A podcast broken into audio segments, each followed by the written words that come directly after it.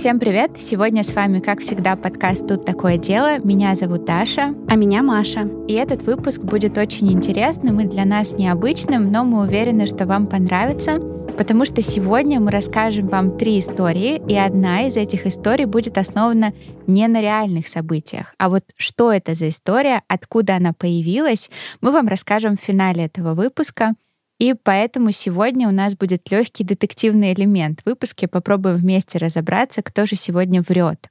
Но начнем мы с того, что представим вам нашу прекрасную гостью Алису, с которой мы для вас подготовили этот выпуск и наш сюрприз.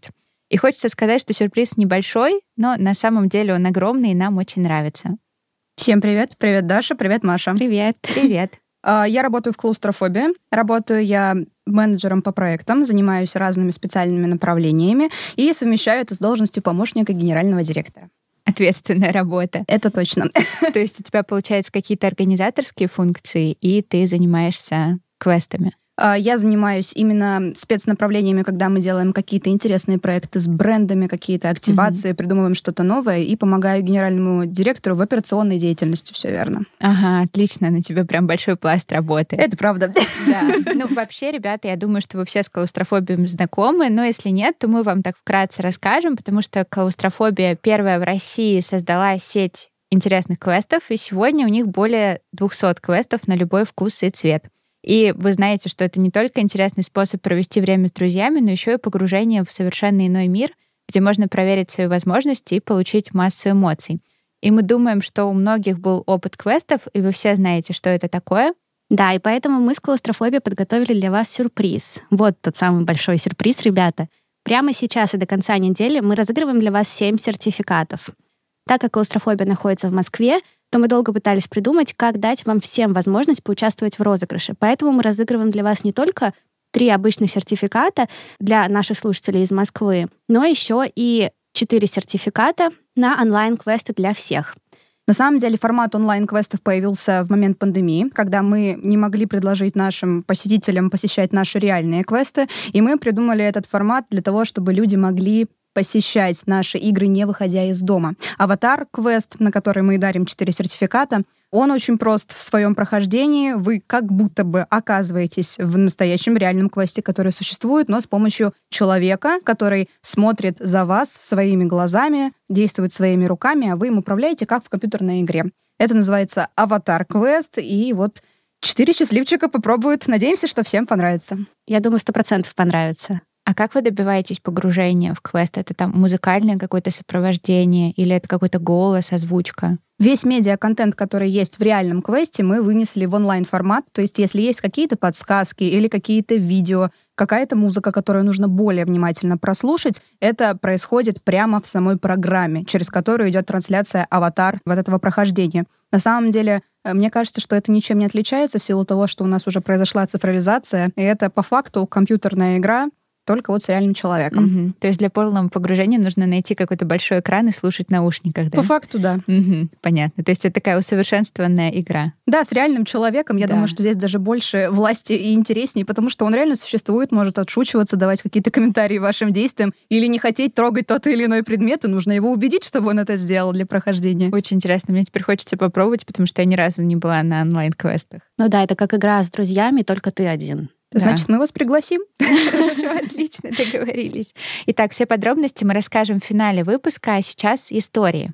Да, но перед тем, как начать, мы, как всегда, напоминаем вам, что наш подкаст выпускается исключительно в развлекательных целях и предназначен только для лиц старше 18 лет. Мы также не рекомендуем слушать наш подкаст людям с повышенной чувствительностью, так как мы с Дашей обсуждаем все детали преступлений и ничего от вас не скрываем. А еще мы, как всегда, за взаимное уважение, активное согласие, не насилие и соблюдение законодательства. Мы не поддерживаем распространение насилия, не одобряем преступников и их преступления, даже если иногда говорим про них в шутливой форме, и надеемся, что и вы тоже. И формат сегодняшнего выпуска, как вы уже понимаете, мы выбрали неспроста. Если вы уже проходили квесты от клаустрофобии, вы знаете, насколько они реальны, особенно страшные квесты с актерами. Вот и мы захотели попробовать передать это в нашем сегодняшнем выпуске. И сегодня, на протяжении всего выпуска, у всех будет этот элемент неизвестности, потому что кто-то из нас, кто-то из нас троих, один, а может быть и не один, сделал настоящую историю, и нам предстоит с этим разобраться, а кто-то сделал не настоящую историю. И вот Маша сегодня будет с вами вместе, дорогие слушатели, пытаться угадать, какая история основана на реальных событиях, а может быть, какие истории основаны на реальных событиях, а какие нет. Получается прям как в онлайн-квесте. Кто-то будет мной управлять. Наши слушатели мной управляют, а я за них угадываю. Да, только не в режиме онлайн, к сожалению. Только в режиме подкаста. Ну ничего страшного, они мне доверяют, я думаю. И начнем мы с истории от Алисы. Рано утром 26 июля 1925 года 47-летний житель деревни Иванькова Костромского уезда Григорий Грачев поджег свой дом. Затем вышел на улицу с ружьем и факелом, плескал керосином на крыше и поджигал один за другим дома односельчан.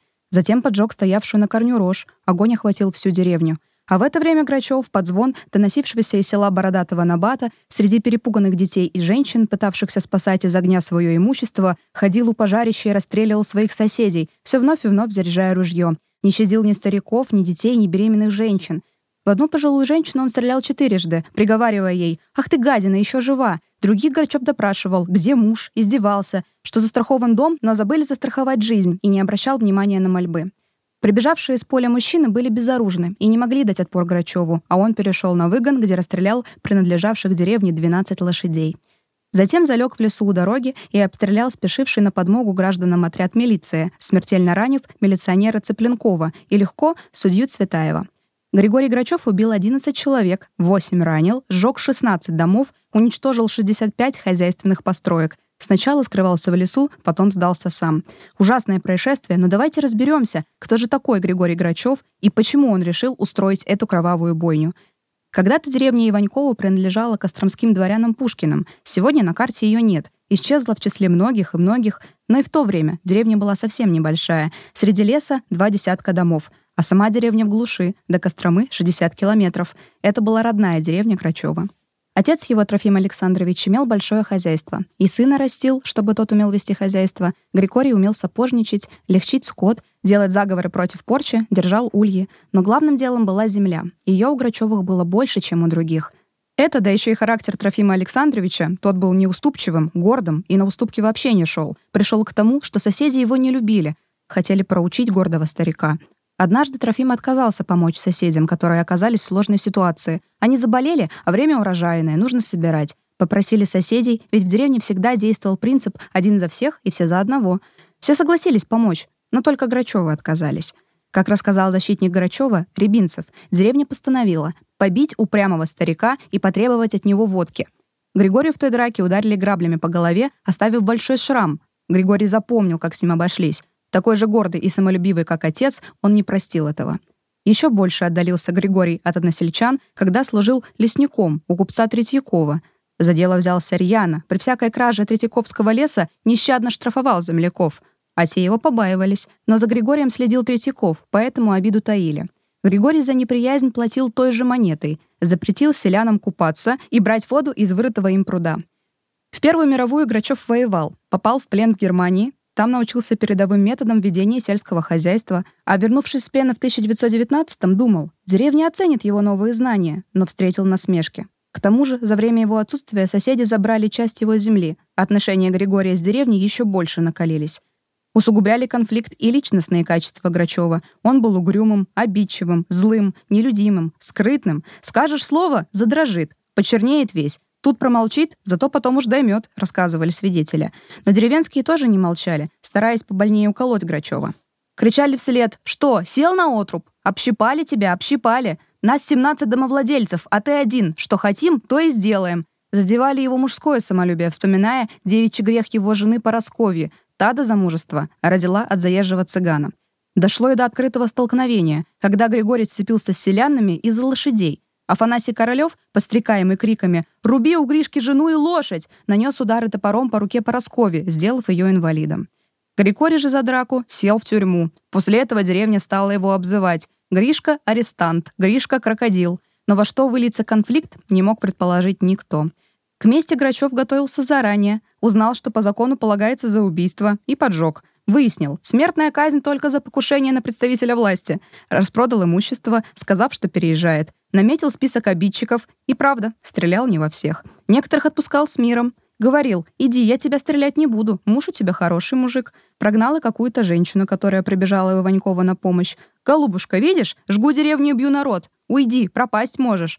Но при этом говорил, у меня не задрожали бы руки перестрелять всех своих обидчиков, хотя результатами стрельбы не особо интересовался. Упала и ладно. Жива — ее счастье. Убита — ну не прогневайся. Под ружье стрелка попали в основном женщины и дети. Застрелил он даже полуторагодовалую девочку Алевтину Королеву. Причем, утверждали свидетели, не случайно, а целился в ребенка. Видимо, через нее мстил родителям. Досадовал он лишь, что мужиков в деревне не было. Ушли в поле, а то полезли бы на меня стадом, побил бы больше. А после ареста суд. И первый же вопрос на суде. Нормален ли Грачев? Врач-эксперт прокуратуры заявил, что Грачев никакими формами психических расстройств не страдал и на момент преступления был вменяем. Показания врача-психиатра Евгения Синьковского несколько иные. Полного помрачения рассудка действительно не было, но было сужение поля сознания. Понимал, что делает, но собой не владел, то есть действовал в состоянии аффекта. И врач, и защитники просили у суда отправить Грачева в психлечебницу для обследования, но им в этом было отказано. На суде Грачеву пытались припаять политику. Свидетели припомнили. После революции высказывался против новой власти, злорадствовал по поводу ее неудач. Суд пришел к выводу. Сильно развитый инстинкт собственника не дал Грачеву возможности проникнуться духом земельных законов, проводимых новой властью. Зная, что он не может защитить своих интересов законным путем, решил отомстить за отобранную у него при переделе землю. В газетах писали, как в суде по залу ходил шепот «Человек-зверь! Убил 11 человек! Кровью пахнет! Сжег деревню!» 11 сентября 1925 года Грачева приговорили к расстрелу. Но это не конец истории. Президиум в ЦИК заменил расстрел 10 годами лишения свободы со строгой изоляцией. Подавляющее большинство встретило тогда расстрельный приговор с одобрением. Но были и те, кто оправдывал Грачева. Довели, затравили, загнали в угол. Вот и кинулся. А вы что думаете? Маш, какое у тебя мнение по поводу истории? Не знаю, Алиса так рассказывала ее, интересно, что как будто бы она ее придумала. Но при этом очень много подробностей. И мне кажется, что она может быть правдой. Но при этом Алиса ее так интересно рассказывала, что может быть и нет. Ну, в общем, мы будем Машу путать на протяжении всего выпуска, я чувствую. Ну да, мне кажется, вы будете меня путать. Но, знаете, интересно, несмотря на то, неважно, эта история придумана или нет, это как идеальный пример такого буллинга только в размере такого не школы какой-то, а отдельного селения, потому что его ведь реально довели. Я его не оправдываю, нельзя оправдать убийство такого рода особенно, но его ведь реально довели. Результат Они... буллинга. Да. То, то, как он повлиял уже на взрослого человека. Буллинга целой семьи. Да. Да, еще и в деревне там такие нравы жестокие. Да, и они просто продолжали на него давить. И вот когда отрубили руку его жене, сел он за драку, а не кто-то. То есть там все поддерживали то, что он отщепенец. Никто не пытался его в социум ввести. Да, а следующая история с той же атмосферой. Правда, на этот раз дело было в Челябинской области и не в 1020-х годах, а в 1980-х. В Уйском районе Челябинской области, в деревне Богдановка, в подполе частного дома нашли убитым маленького мальчика.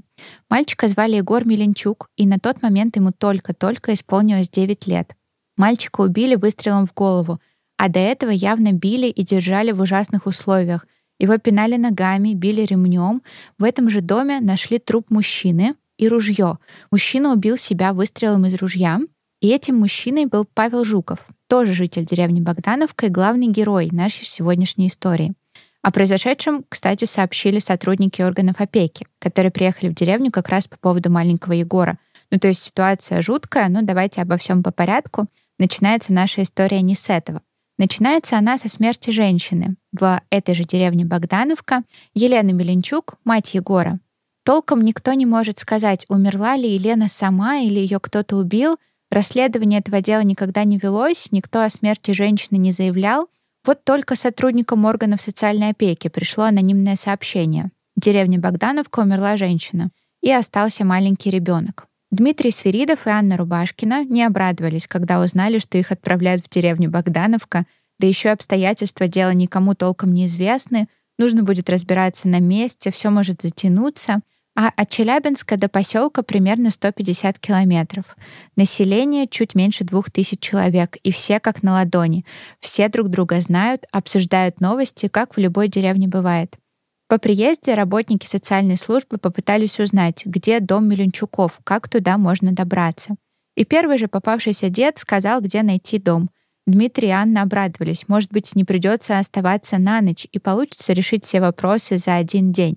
Пришли к дому, постучали в окна, никакой реакции. Еще раз постучали, снова тишина. Потом подошли ко входной двери, она была чуть приоткрыта. В доме был полный беспорядок, но ни следов мальчика, ни вообще какого-то человека видно не было. В доме тихо и пусто. Пошли к соседнему дому, а там женщина, окруженная пятью бегающими детьми, сказала, что мальчик может быть у Пашки Жукова, вроде бы тот его забрал, и показала, где дом Жукова. Буквально на пороге дома Дмитрий сразу же увидел мужчину. Тот спал и явно был в нетрезвом виде. А в одной руке под своей головой он держал топор. Рядом стояли бутылка пива и стакан. Попытались его разбудить, но реакции не последовало никакой. Ну, на самом деле, странно. Я бы не стала будить, честно говоря. Особенно с учетом того, что у него там топор. Ну да, он бы как рядом. проснулся, как долбанул от шока. Ну да, но они пока еще не знают, что ожидать от этого человека, поэтому ладно, понять можно. Но, к слову, Дмитрий и Анна узнавали до этого, кто такой Павел Жуков. Та самая соседка, которая рассказала, кто мог забрать мальчика, рассказала про Пашку Жукова. Оказалось, что Павел служил долгое время. Служил он в ВДВ, с 1954 по 1957, еще в то время, когда ВДВ командовал Маргелов, который внес огромный вклад в развитие воздушно-десантных войск. И, кстати, в его честь аббревиатуру ВДВ расшифровывали как «Войска дяди Васи». Рубрика «Интересные факты» сегодня. Да, обязательная рубрика в наших выпусках.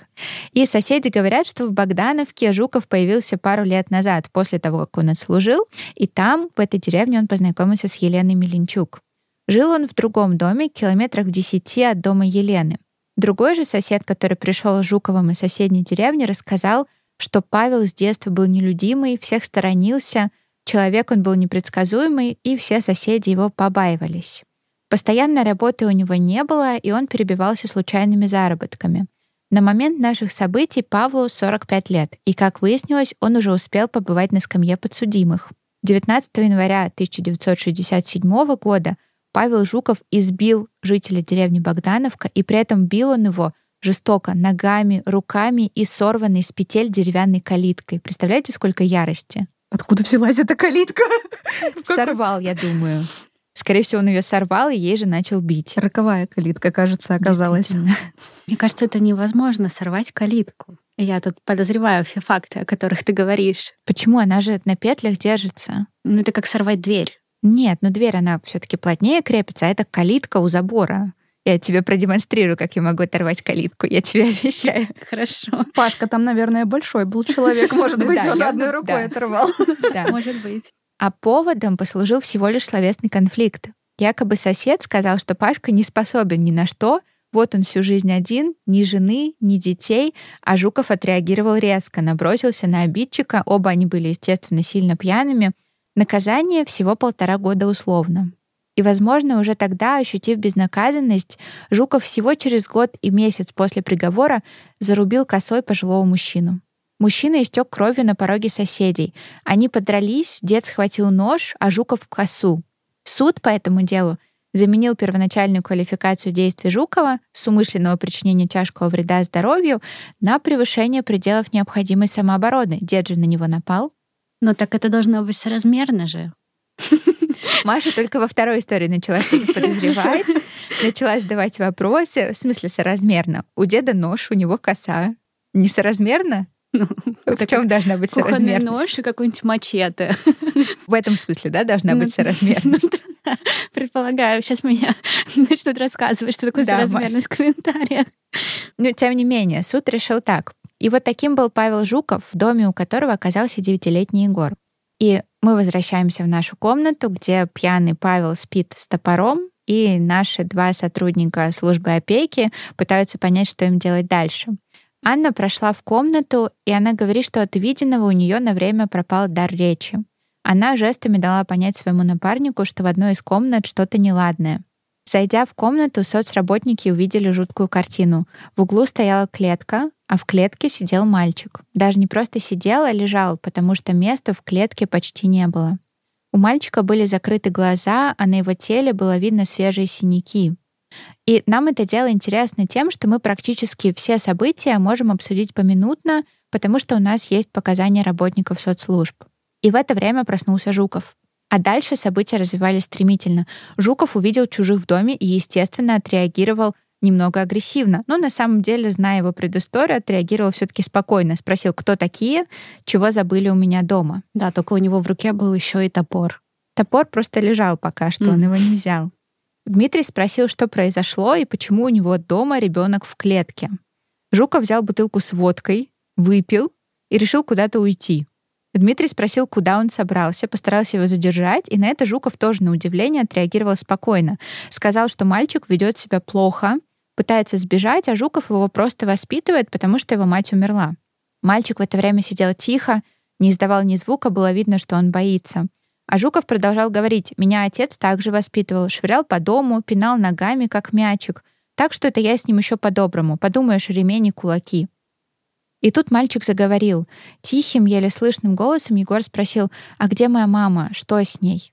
А, у Маши просто вызывают, да, у Маши вызывают особые эмоции дела, где есть какое-то насилие над детьми. А у кого они не вызывают? Извините меня, у психопатов? У Пашки Жуковой. Правда. Жуков моментально вспылил, схватил топор, тот самый, который у нас лежит рядом на столе, и двинулся на мальчика. Ну, то есть его вообще не смущали вопросы работников службы, но при этом ребенок его очень сильно напрягал. Дмитрий не выдержал, бросился отнимать топор, и завязалась драка, а Анна в это время просто застыла и стояла в полном шоке. Дмитрий смог отнять топор, усадил Жукова на стул, тот все-таки был пьян, на ногах стоял плохо, и тут Дмитрий принял решение, о котором позже очень сильно пожалел. Он решил унести топор, чтобы Жуков не решил сделать что-то еще с мальчиком, с Анной или с ним. И ушел в прихожую, чтобы топор оставить во дворе. Мимо прихожей он Жукова не пропустит, есть пространство для маневра. И тут он услышал выстрел. Анна в это время вспоминает, что ей было ужасно страшно, но она стояла неподвижно, у нее тогда не было такого опыта, она не знала, что делать в таких ситуациях, а Жуков подошел к шкафу, как Аня показала, за еще одной бутылкой.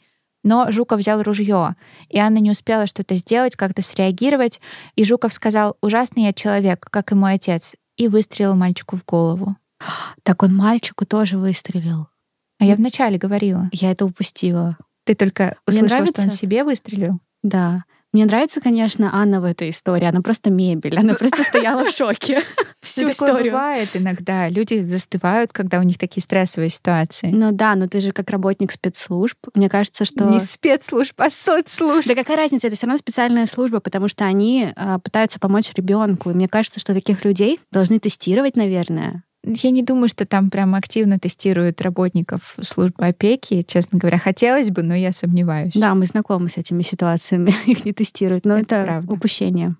Дальнейшие Анна и Дмитрий помнят смутно. Оба говорят, что решили немедленно бежать за помощью, за полицией, хотя бы за кем-нибудь. Состояние шока и адреналин заставили их броситься прочь из дома и бежать до центра деревни.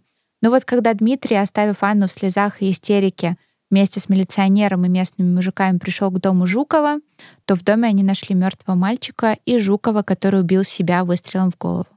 Была ли у Жукова какая-то болезнь, или он просто привык все вопросы решать насилием и свою роль сыграл алкоголь, мы не узнаем. Но два человека, а точнее три, еще мать Егора, погибли, и никто не понес ответственность. В отношении Дмитрия и Анны провели проверку, но установили, что они ничего бы не смогли предпринять. Анна уволилась и не хочет вспоминать об этой истории, а Дмитрий продолжает свою работу. Вот такая история. Что да, думаете? странная Анна такая. Ну, я просто не хочу об этом думать. Хотя, наверное, у нормального человека эта история бы просто перевернула всю жизнь. Такая, ну... Маша просто в этой истории осуждает Анну. Ну, вообще, да, она могла что-то сделать. Она могла встать у ребенка, закрыть его, ну, хоть что-то. Она же работник соцслужб. Спецслужб. Как тебе антураж истории? Ну, мне понравилось, но вы теперь меня совсем запутали, девочки. Я теперь точно не знаю. Ну, еще третья история. Посмотрим, что ты скажешь. Вы думаете, мать все-таки сама умерла или ее убил Жуков, чтобы ребенка забрать? Нет, мне кажется, она сама умерла. Какая бы цель у него была, чтобы его забрать? Хотя вот это интересный вопрос, потому что в доме была клетка. Ее же нужно было построить, ее же нужно было подготовить, и для этого иметь какой-то план. Поэтому, может быть, имеет место быть, что с мамой что-то правда сделали для того, чтобы посадить ребенка как домашнее животное, что ужасно, в эту клетку. Ну да, и мне кажется, что если бы мать была больна, то она, может быть, позаботилась бы о том, куда деть ребенка заранее, потому что все-таки ну, есть осознание того, что я одинокая мать, и мой ребенок останется один. Ну, может быть, как раз на Павла оставлю. Теперь у меня есть Павел, Он сможет помочь. Клетка была одобрена, да, ты имеешь в виду? У него есть клетка, он сможет помочь. нет, я не думаю, что она знала про клетку. Может быть, это вообще клетка для собаки. Ну вот я тоже подумала, да, может быть, у него там была раньше собака. Но в любом случае ужасно. Вот так травмы от родителей передаются детям. А Замкнутый круг. От детей соцслужбам. А, да. Анна уволилась, поэтому... Но она не хочет вспоминать про эту Что историю. там с Дмитрием? Вот, вот это хороший вопрос. Как он работает дальше? Ну и, наконец, наша последняя, третья история, и тоже, честно говоря, просто ужасная. Произошла она 4 июня 2017 года. В Редкино, это в Тверской области. Там находится садоводческое некоммерческое товарищество под названием «50 лет октября». И в тот день в товариществе «50 лет октября» на участке Вячеслава Савельева собрались друзья. Всего на участке было 12 человек. Там был сам Слава Савельев, собственник участка, его девушка Марина, его 91-летняя бабушка, Иван и Людмила Загорян, Алексей с Наташей, еще пришли гости, пара соседнего участка Светлана Сорокина и Олег Демченко. Все начали застолье, когда на шашлыки пришли Павел и Вера Смирновы и Саша Редин. А потом приехал электрик Сергей Егоров. Очень много людей, но нам это важно для истории. План на вечер был простой — поесть шашлыков и отдохнуть с друзьями. Это всем нам знакомо. Но не получилось. Электрик Сергей Егоров был человеком новым. Его среди собравшихся мало кто знал. Соседи считали его необщительным и странным. Знакомая история, не находите? А на застолье он, видимо, и заглянул для того, чтобы познакомиться. Хотел представиться и рассказать о себе, мол, если вдруг кому-то будет нужна помощь, я электрик, и вы можете ко мне обратиться. Говорят, приехал Сергей уже немного выпивший.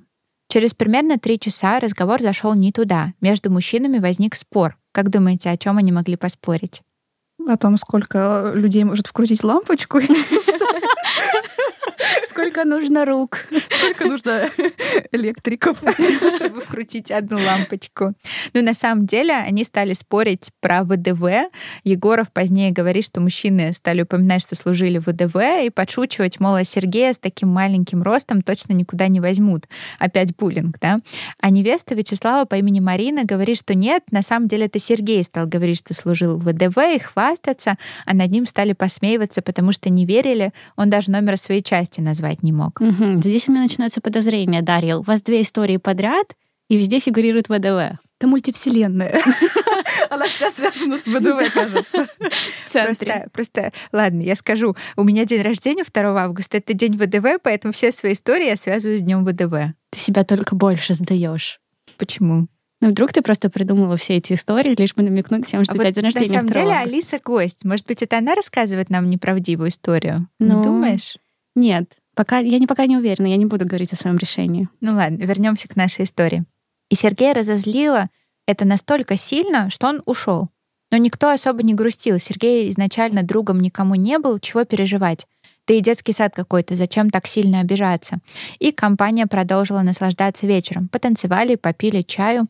Вечер затянулся, в два часа ночи Марина пошла спать. У мангала оставались Слава и Саша Редин, Вера и Павел Смирновы.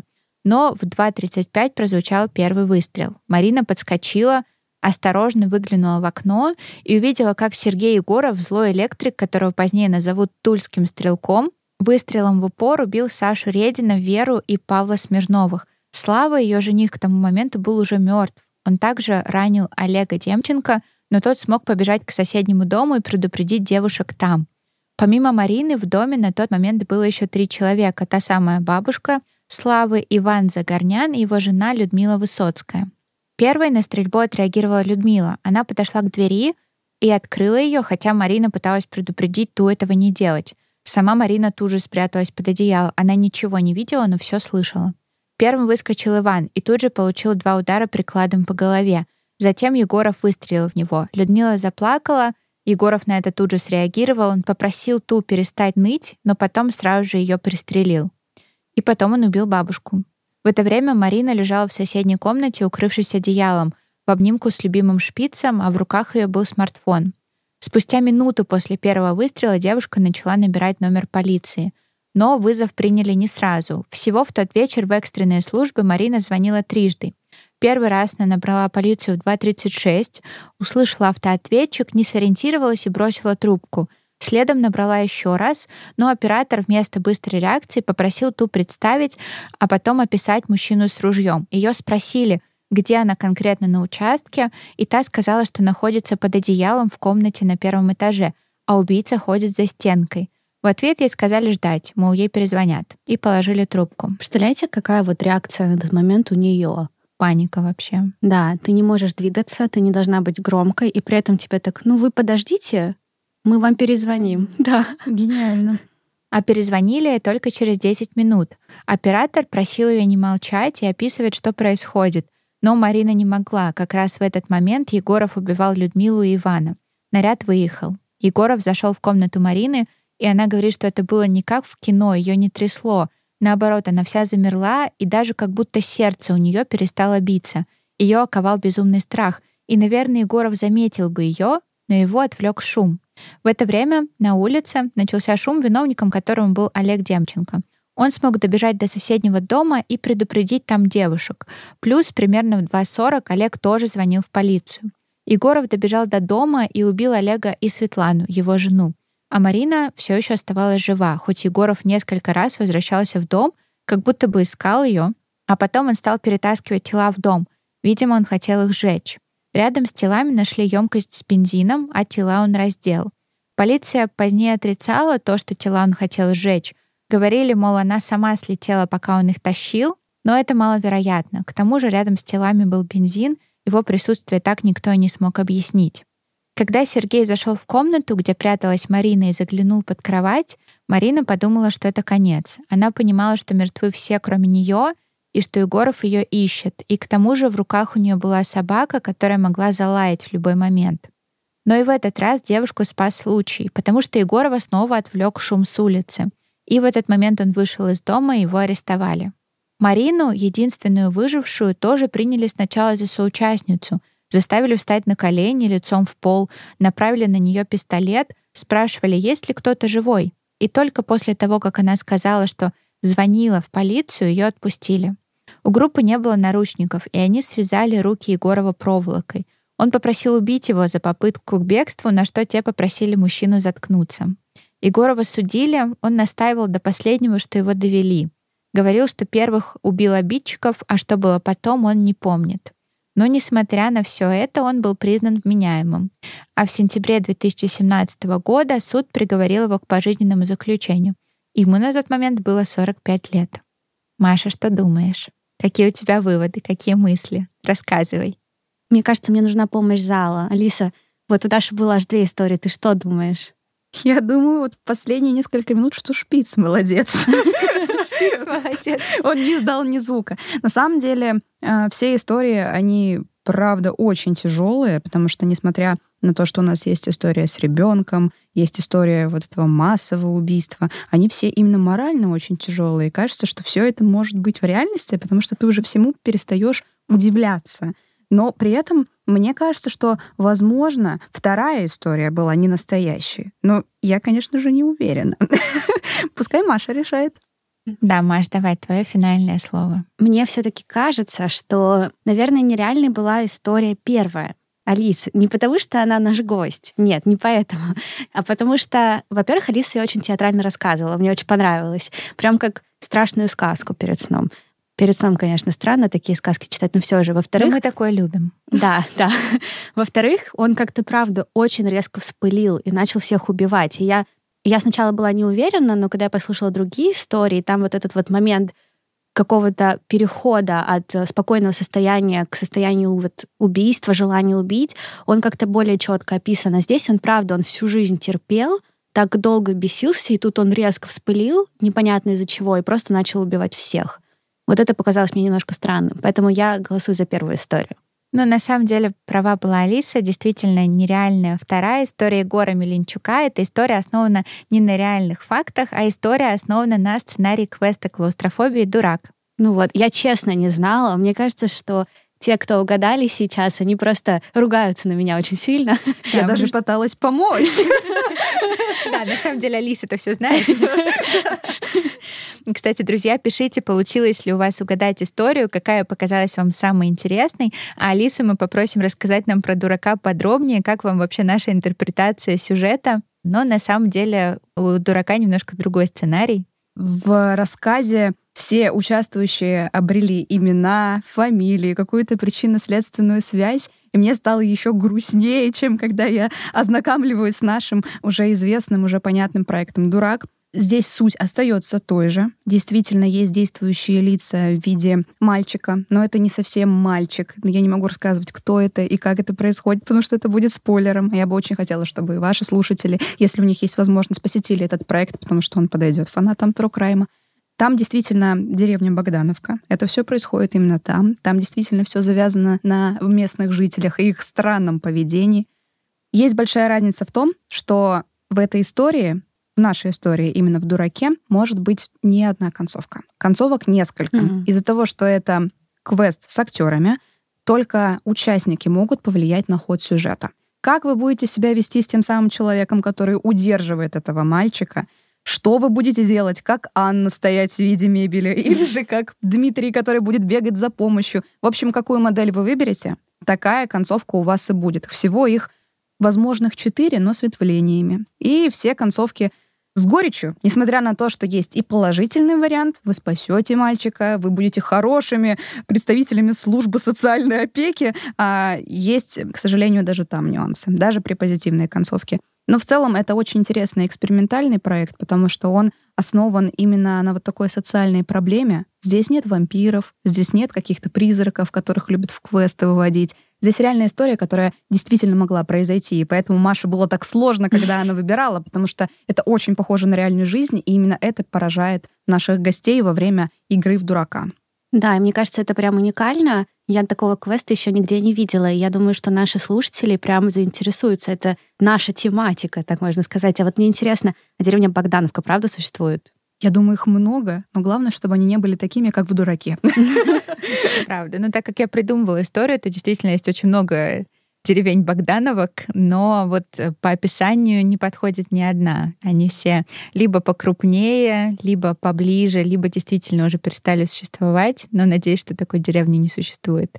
Я тоже на это очень сильно надеюсь. Но такая история может быть в любой другой деревне. Это Поэтому правда. надеюсь, У нас что история... есть примеры. Да, очень много, к сожалению, примеров. Алиса, а вот какие у вас сейчас актуальные еще проекты, которые вот ты могла бы посоветовать нашим слушателям?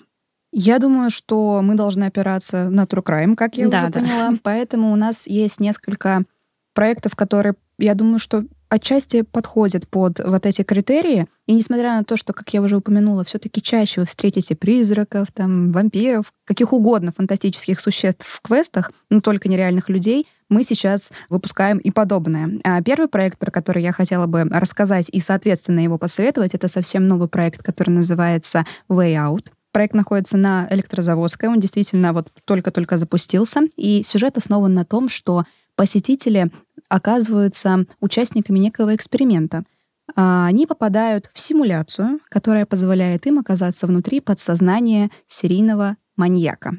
Соответственно, все, что будет происходить, они будут видеть от его лица, поймут его какую-то предысторию, увидят жертв, смогут как-то взаимодействовать и с ним, с его воспоминаниями. И самая главная задача — это не попасться на глаза хозяину подсознания. Потому что помимо того, что им придется разгадывать какие-то загадки, оставленные этим маньяком, им придется избегать его присутствия, потому что в любом случае, даже если это симуляция, маньяк остается маньяком. Угу. И им нужно спасаться. Это их самая главная, самая центральная цель. А второй проект, про который я хотела бы рассказать, называется «Интроспекция. Портрет убийцы». Он находится на проспекте Мира. Там все очень похожим образом с Way но при этом совершенно с другого ракурса, так сказать тоже можно будет проникнуть в подсознание убийцы, в подсознание преступника, но с помощью психиатра. То есть это составление портрета человека, который совершает какие-то криминальные действия. Все это происходит с помощью врача,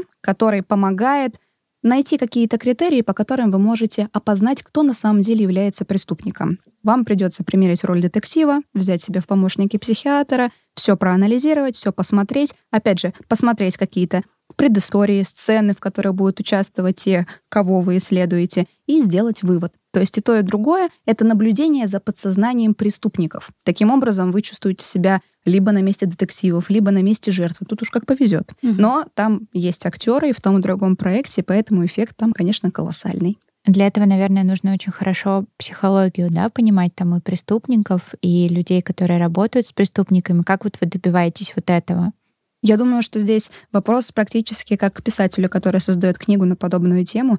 Перед тем, как создавать сценарий, нам нужно сделать большой research о том, что происходило, как это ранее расследовалось, какие были операции проведены для того, чтобы найти преступников, понять, как работает их подсознание, как они себя ведут. На самом деле, мне кажется, что сценарист, когда он создает подобную тему, все-таки он опирается на что-то уже существующее, отчасти, потому что в этом мире нет ничего нового. К сожалению, даже криминальные истории практически любого жанра уже mm-hmm. происходили по всему миру. И поэтому здесь можно что-то брать. Естественно, мы ни в коем случае не воспроизводим истории, которые были на самом деле, потому что это неуважение, я думаю, что это некорректно. Но какие-то эпизоды, особенно яркие, могут быть использованы. А с точки зрения какого-то считывания портрета, я думаю, здесь можно уже обратиться и в кино, и в существующие книги и так далее, потому что, ну, все-таки так уж вышло, что True Crime правда популярен. И он популярен не только в подкастах, он популярен в кино, он популярен в документальных каких-то продуктах. Поэтому все это собирательные образы, но, наверное, в этом и кроется истина. Собираем самое лучшее, создаем уникальную историю, которой еще не было. Получается, что мы с Машей, когда готовим сценарий наших выпусков, делаем вот этот вот первый шаг, да? То есть у нас такие зачатки сценария для квеста получается. Действительно так, вы делаете research, соответственно, все изучаете, смотрите, выбираете самое яркое и делаете конечный оригинальный продукт, и это классно. А вы потом, после того, как э, закончен проект этого квеста и написан сценарий, вы как-то тестируете его несколько раз, да, получается, перед тем, как запустить в продажу? В течение недели или двух э, есть специальный поход на квест для и прессы, и для постоянников, и, естественно, для тестов. Потому что если это проект с актерами, то доработки происходят иногда прямо в течение игры. То есть мы понимаем, что если актер среагирует так, например, это повернет сюжет в ту сторону, что можно предусмотреть еще какую-то концовку. Мы видим реакцию игроков, которые не могли предугадать, пока не запустим реальных людей в это пространство. Потому что кто-то вообще боится, допустим, не выходит, не пытается взаимодействовать. Кто-то, у нас есть такое выражение, крестует. Это показывает крест, выходит сразу на старте. То есть мы понимаем, какой уровень страха ставить, как регулировать контакт. Это очень интересное понятие в квестах с актерами. Это вот контакт с персонажами, которых вы встретите. Потому что что-то похожее на физическое насилие у нас полностью исключено, но, тем не менее, актеры могут прикасаться, вести куда-то, например, как-то обнимать, взаимодействовать, что-то такое, что не причиняет вам урон. И вот уровень контакта тоже фиксируется именно в тестовых играх для того, чтобы понимать, как все-таки будет комфортно посетителям. Поэтому, да, неделя-две идет на тестирование, но мы стараемся параллелить эти процессы с какими-то косметическими ремонтными вещами. То есть мы заканчиваем оформление и при этом уже тестируем для того, чтобы все это вот побыстрее выпустить в мир, так скажем. А ты сама часто участвуешь в таких тестах? А, к сожалению, нет, потому что я, как работник главного офиса, уже чувствую некую профдеформацию. Если честно, когда я прихожу на квесты, я смотрю не на проект, не на представление, я смотрю на внутренние составляющие. Я просто какое-то время еще поработала на производстве квестов и работала прямо в самой стройке. Я была менеджером по коммуникации, тем не менее стройка происходила за стенкой. И поэтому мне нужно какое-то время для того, чтобы перестроиться и теперь воспринимать это как потребитель. А, я пока отдыхаю. У меня отпуск. А стройка это прям декорации строили? А. Все верно, да, это производство, оно находится в Санкт-Петербурге. Я вот проработала там два года и видела, скажем так, альма-матер всех mm-hmm. квестов, с чего он начинается. С первого Интересно. пазлика, да, с первой mm-hmm. батарейки и так далее. У тебя прям работа мечты, мне кажется, очень многих трукраймеров. Да. Давать это все с нуля и так видеть все за кадром. Особенно здорово работать со сценаристами, которые а, видят очень много фантазий перед тем, как вот адаптировать это в какой-то адекватный текст, который можно построить, скажем так. Потому что когда сценарист присылает первый вариант своего текста, и он попадает на производство в руки тех людей, которые это строят, там реакция не всегда очень спокойная, потому что, ну, фантазии фантазиями, а как это сделать в реальной жизни, это не всегда понятно. Поэтому между процессом создания сценария и процессом постройки есть большая пауза, в которой менеджер пытается урегулировать отношения двух сторон и понять, как адекватно собрать этот концепт чтобы воплотить его в реальную жизнь. А, ты вот этим, да, занималась? Верно. Самую сложную часть ты взяла на себя. Алиса, а расскажи немного про то, какой квест, сертификат на какой квест мы дарим нашим слушателям. Мы дарим сертификаты на наши классические квесты, они называются эскейпы. Это когда квесты без актеров. Вы должны выбраться из комнаты, решая какие-то загадки. Но там тоже есть страшные квесты. И на самом деле есть такой стереотип, что с актерами страшно, а вот без актеров вообще не страшно. Но я могу сказать на своем опыте, что технологии на данном этапе позволяют создать такой эффект присутствия, что вы чаще всего даже не догадаетесь, что это не актер, а какая-то техническая премудрость, которая создает ощущение присутствия, допустим, человека в соседней комнате. И поэтому я очень советую посмотреть тот каталог, который вы найдете в этих сертификатах, ознакомиться. И качество всех этих продуктов мы гарантируем и очень ждем впечатлений. Да, но Даше нельзя, потому что Даша боится любых квестов, только не интеллектуальных. Это правда, очень боюсь. Вот Алиса не хотела нас, наверное, напугать тем, что вот эти всякие спецэффекты, да, могут показаться реальными, но меня напугало. Я уже сижу и думаю, блин, страшно. Я держусь в вашем жанре. Да, друзья, и мы напоминаем, что чтобы поучаствовать в нашем розыгрыше, нужно зайти в любую из наших социальных сетей и написать свой город под постом с объявлением розыгрыша. Свой город написать важно. Если в комментарии не будет указано, где вы живете, мы не будем засчитывать ваш комментарий как за участника конкурса. Вы должны быть подписаны на нас, и нужно обязательно написать, откуда вы. Я это повторю, потому что кто-то может забыть. А для наших подписчиков на бонусных платформах я тоже напоминаю, что мы разыгрываем еще два сертификата на один на онлайн-квест и один на офлайн квест для тех, кто из Москвы. И вы сможете поучаствовать в двух конкурсах, как на платных платформах, так и на обычных. Поэтому, если вы хотите увеличить свои шансы, то подписывайтесь на любую из наших бонусных платформ по ссылочке в описании. Мы есть ВКонтакте, Телеграме и на Бусте. А наши слушатели с Патреона смогут поучаствовать в розыгрыше онлайн-квеста. Всем удачи, результаты мы объявим 17 сентября. Следите за новостями в наших социальных сетях. Ну и хотим, конечно, сказать огромное спасибо Алисе. Нам было очень интересно. Мы наконец-то узнали, что происходит за шторками в клаустрофобии, потому что это всегда было очень интересно, и мне очень понравились истории. Мне тоже. Мне теперь хочется быть сценаристом, потому что я получила такое большое удовольствие, переделывая дурака под наш формат, что мне теперь хочется увидеть себя в этом я хочу благодарить вас за то, что вы меня пригласили, потому что, как ни странно, ваш жанр мне тоже интересен. Да, кстати, Алиса мне сегодня, мы познакомились, увиделись, и она рассказывала мне про свое любимое дело. Алиса, наверное, захочет поделиться им с вами. Я думаю, что это очень интересно, я про него ни разу не слышала. Я без подробностей, потому что я расскажу только кратко. Это дело Мэдлин Маккан, которая пропала, кажется, в начале 90-х или в конце 80-х в Португалии. На курорте была семья Мэдлин вместе со своими тремя детьми. Это была как раз-таки Мэдлин и еще два близнеца, которые были младше нее. Мэдлин тогда была, кажется, три года. И в какой-то прекрасный вечер они пошли ужинать и оставили Мэдлин вместе со своими другими двумя детьми в номере в гостинице. Каждые полчаса они проверяли их присутствие, и в какой-то из последних разов отец заметил, что Мэдлин нет.